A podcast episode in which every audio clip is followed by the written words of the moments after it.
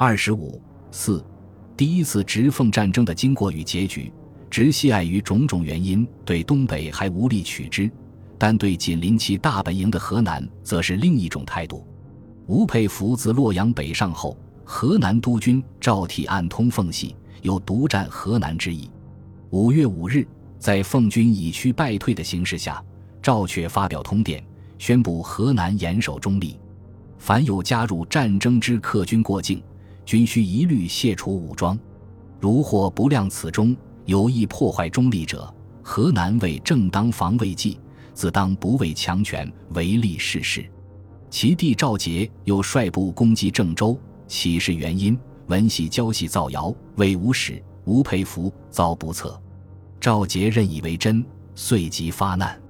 由此大大激怒了使河南为其后方根据地的吴佩孚。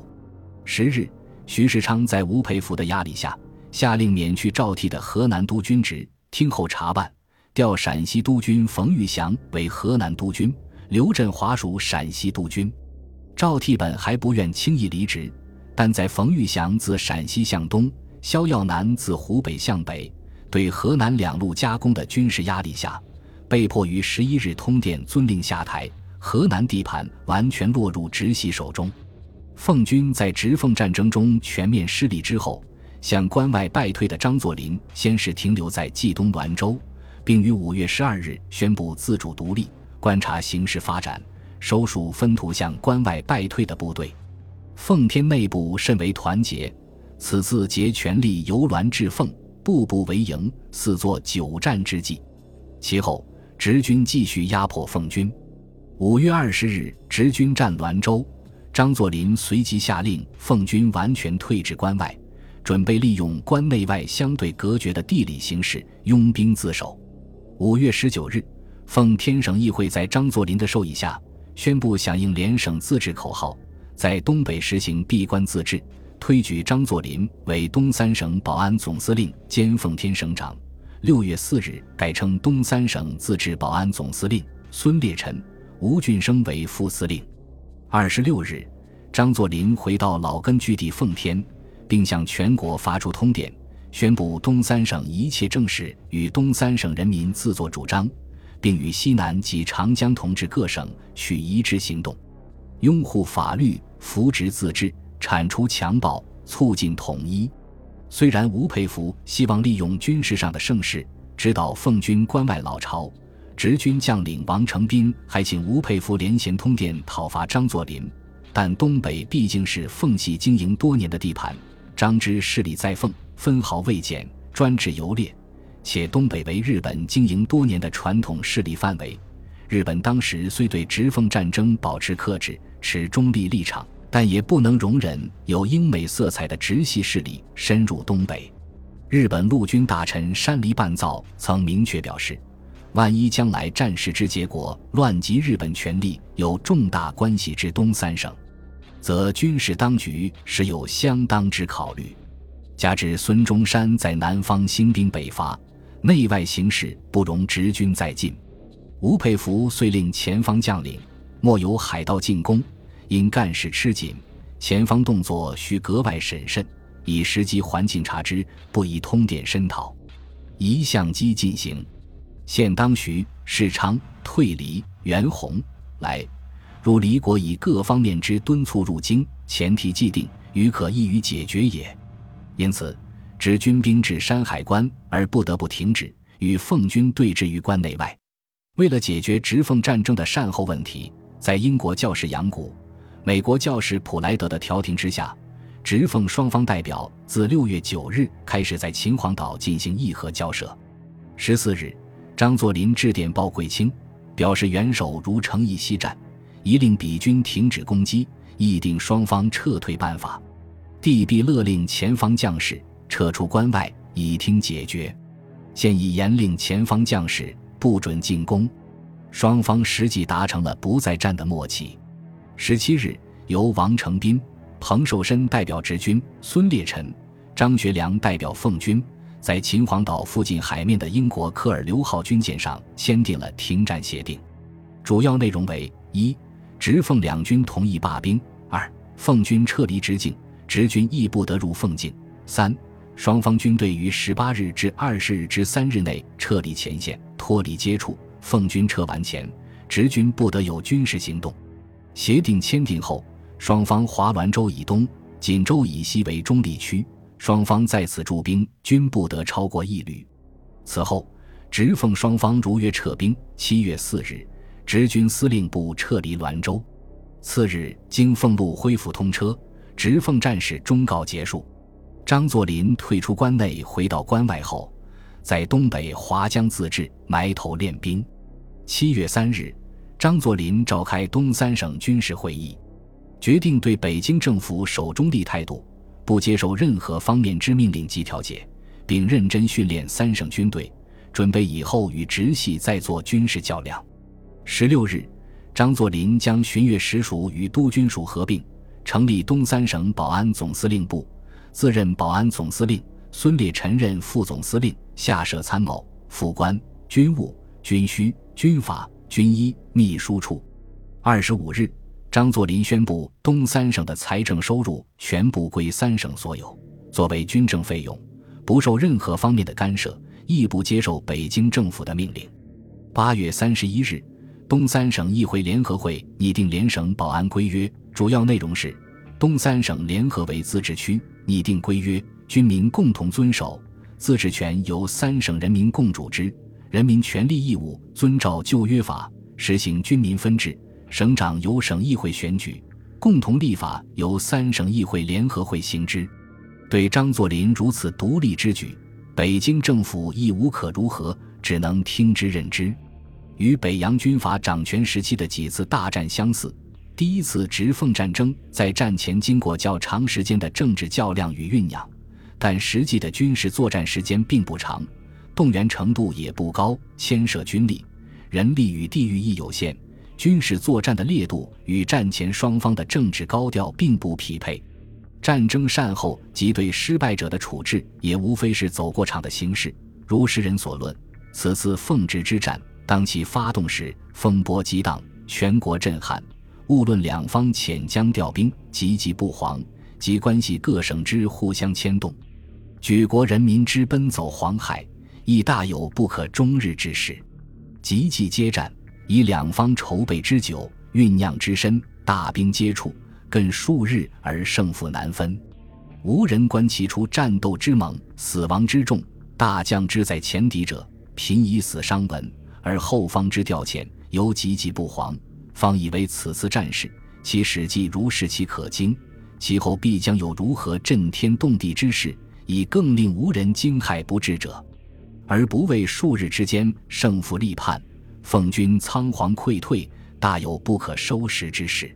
就战场表现而言，此次直军战略多智数，如各小部队之诱敌与埋伏地雷、乔装、暗杀等，奉军美中奇计。奉方则马队、炮队均甚得力，且具勇敢无怯，为智数经验上实逊一筹。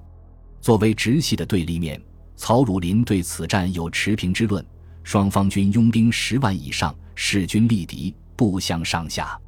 为将领方面，似直优于奉。况吾自领之第三师及后边的三混成旅，久经战争，尤善于迂回山岳之战，故开战以后，旗鼓相当，攻击猛烈。出则屡进屡退，不分胜负。奉方使火力之强，马队之勇，吾方善攻人弱点，乘虚其袭。加以接济方便，凤方接济辽远，于是吴方占优势，凤方渐渐不知。不过，凤方自身的总结对骑兵、马队的评价并不高。王永江认为，此次最务实者为骑兵集团。许司令、许兰州本部长于骑兵，亦不安骑兵之作用，而其所用之常参谋长常荫怀亦系不小军务之人。且与总部计划亦不明了故，总部原计划骑兵必须集团者，其目的在绕出敌军战线，或扰其侧面，或扰其后路。今许司令乃用为正面作战，大成白洋淀一役，直将骑兵做成无用之物，与原计划全相违背，岂不可惜？也有在华的外报将直奉战争比之为民国第一大战，纪律战术均为进步。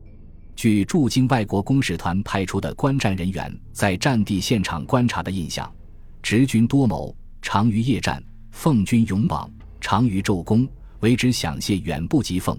直军战法强于奉军，双方军队布置整齐，战斗亦西和程序，使团观战人员颇为赞美。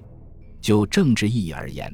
直奉双方虽然在战前的电报战中都在拼命抬高自身行动的正义性，痛扁对方行动的非正义性，然军阀对垒所在多为利益，其实本无所谓正义而言。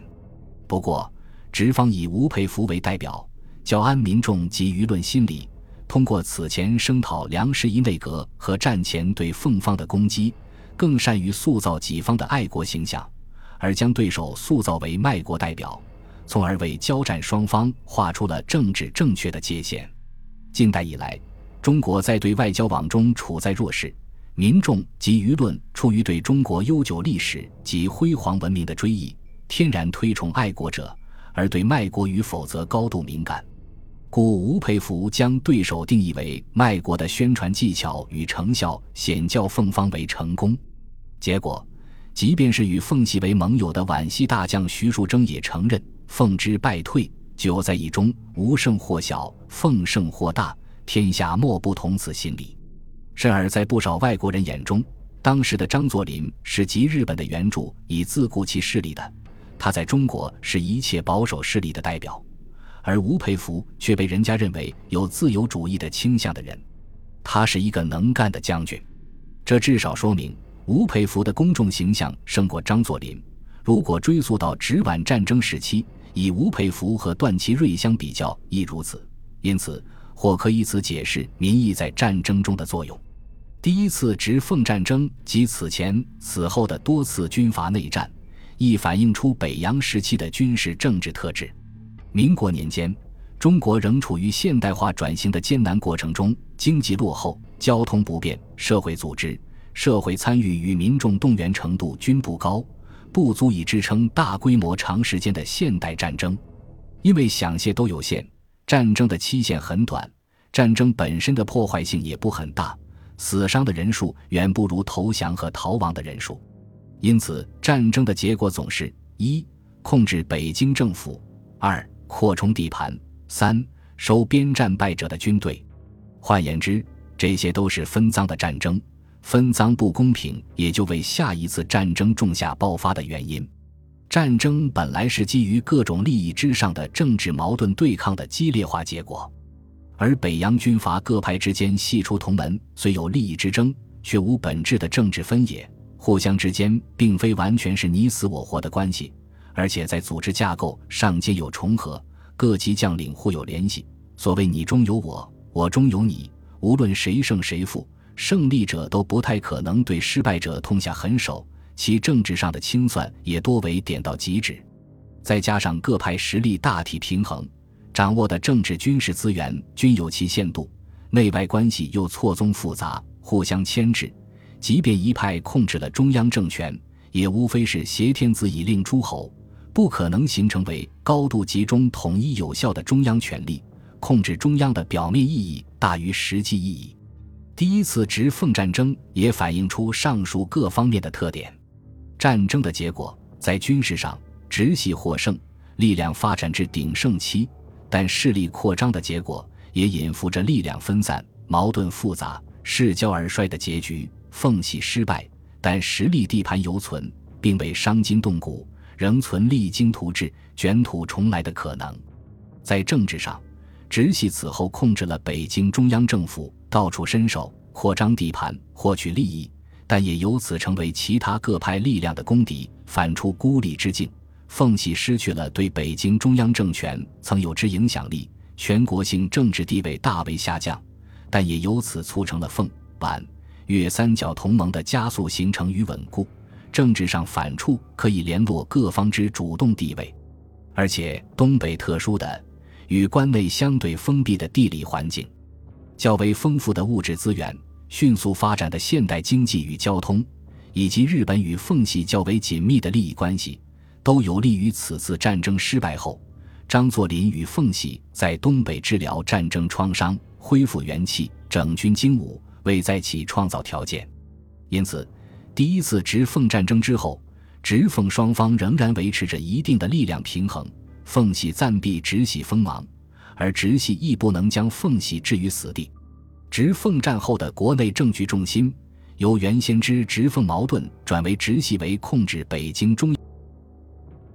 本集播放完毕，感谢您的收听，喜欢请订阅加关注，主页有更多精彩内容。